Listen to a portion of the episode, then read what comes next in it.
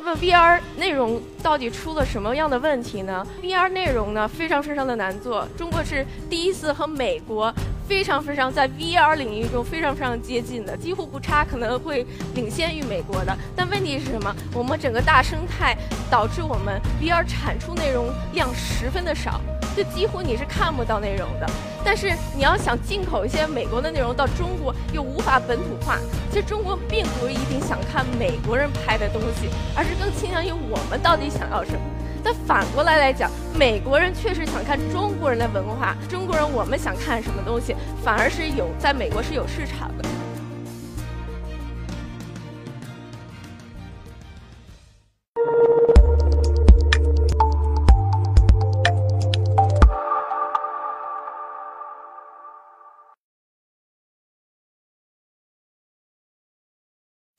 大家好，我是 Jenny，今天特别开心回北京，因为我本人是北京人，然后出国大概出了十三年。那么呢，我今天想分享一下，就这三年来 VR 经历了起起伏伏，为什么我们还活下来了。所以我今天主要想讲一下怎么样 VR 内容出海。所以呢，在一五年的时候，大家都认为虚拟现实技术一定会颠覆我们传统内容产业，呃，变成一个全新的一个产业。但经历三年呢，VR 也是呃从热潮到这个寒冬啊。那内容上面呢，其实在北美来讲，其实进行了很多的这个突飞猛进的呃质量上的突变。所以如果你们今年能有兴趣到像美国 Tribeca、三旦一些大型的电影节的时候，会发现 VR 的内容其实真的是好了很多很多。包括去年有八部 VR 提名艾美奖，而且有一部其实是奥斯卡颁给了 VR。那么 VR 内容到底出了什么样的问题呢？作为一个早期呃 VR 内容创作者来讲，我可以给大家分享一下。因为 VR 内容呢非常非常的难做，因为它不像传统影视一样拥有一个完全呃良好的一个 pipeline 一套流程，或者说所谓的语法，所以所有的电影人就是想尽了办法去实现说怎么去讲好一个故事。但是呢，对于创作者来讲有三大问题：我们做好了 VR 内容，即使得了奖，在电影节播完以后，我们其实没有观众去看我们的东西，因为头显并没有卖得很好。另外一个特点就是，我们并不知道我们的内容到底拍的好不好，所以导致创作者他是无法去在下一部作品中去得到很好的信息的。第三点就是没有任何盈利。那这样来讲，即使你得了很多奖，作为一个导演来讲也是很穷困潦倒的。然后我们发现最大的一个问题，其实并不是 VR 没有人使用，而是它没有场景应用。怎么来讲这句话？就是说 VR 是有人用的。如果你们去电影节，会发现大家会排两天的队去看 VR。为什么？它是有场景应用，因为大家去电影节就是为了消费，去看好高质量、有有意思的片子的。大家并不会呃第一次冲动消费，大家会。跑去一个体验馆去体验一下一些可能并不是非常好的内容制品，所以你不并没有人的回流量。所以场景应用到底什么意思呢？我们主要在北美做线下分发，而做大量的研究分析。从一开始，呃，北美是没有线下分发这么一说的，所有人都集中在所谓的线上，就所以用户量非常小，你也没有什什么数据分析。但今年开始。北美开始爆发这个 location-based entertainment，也就是说线下分发。嗯，大概呢，Hollywood Reporter 呃给的数据是大约会造成一个一百二十亿美金的这么一个量。那包括主题公园，包括刚才呃我们这样 CEO 讲的呃一些小型的线下体验店、呃电影院等。我们从一六年开始就开始看哪里适合找到我们 VR 的应用场景。那么首先美国的话，我们看了一下，那。美国哪里人流最多呢？那我们发现博物馆、动物园、水族馆每年会将近有1.8亿万次，这个是远远超过于 NBA 的流量的。而且这些地方的人有什么特点呢？第一，你不会去担心他会不会再来看一次，因为全部都是新人。第二点呢，你会发现全部是家庭，那么他们的小孩是很高的消费力的。那这样来讲的话，我们将内容和呃我们的 VR 影院放在。有人流的地方，我们第一不用付地租。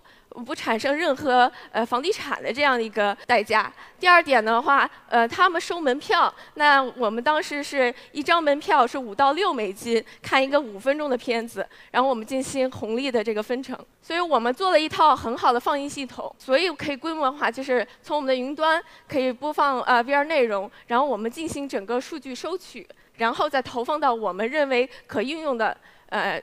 渠道。那么我们发现啊，在北美是凡是融完 A 轮以上的公司，每个月将花费一万美金在员工福利上。而员工呢，他需要呃，比如说硅谷的一些员工、技术人才，他需要一些呃泛娱乐的、呃稍微轻松点的休闲。娱乐设施，而并不是像刚才说线下体验，比如说呃非常大规模的这种 VR 体验。所以我们发现什么样的 content 适合呢？比如说冥想的内容，或者说旅旅游的内容，或者说一些有声读书，你把它一些 IP 转换成 VR 都非常适合。然后我们清清仓呢，也不相当于说呃让让大家。自己去使用 VR，而是很简单一个 iPad 的形式，你来选择你现在心情是什么样，你是开心不开心，还是伤感，来选择你想看的内容。然后每个 session 呢，就大约内容是七到十分钟，我们有头动和眼动的一个追踪，然后包括一个热点的分析。所以在观观众观看我们的影片的时候，我们在集中所有他们的呃数据点，并且呢进行他们整个的分析，包括观众什么时候就。发生了，他不想看了，所以看到这个 focus 的话，我们可能看到在二十五五秒的时候，他们就产生了厌倦。那我们会很好的给到工作室或者导演我们这些数据的呃 report。所以这一套信息呢，我们会给出一个片子的大概的一个得分，来帮助我们以后即使投资 IP 或者合作，包括一些 licensing 一些呃授权给我们的内容，我们会得到很好的数据。因为 VR 是颠覆传统的一次可以真实收集用户如何观看呃你的比如说产品植入的这么样的一个平台，因为所有东西都是他主动去。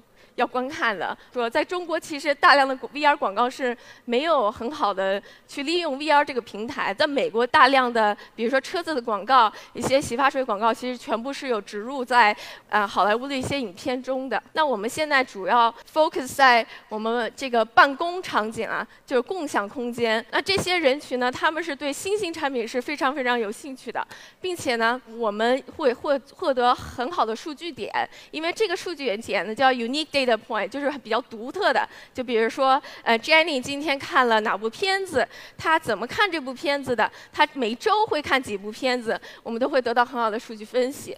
那这样来讲的话，我们去购买内容或者说投资内容的话，就是比较有底气，因为我们有分发平台，我们有数据的保障，来去呃比较相对于保险的去投资。中国是第一次和美国。非常非常在 VR 领域中非常非常接近的，几乎不差，可能会领先于美国的。但问题是什么？我们整个大生态导致我们 VR 产出内容量十分的少。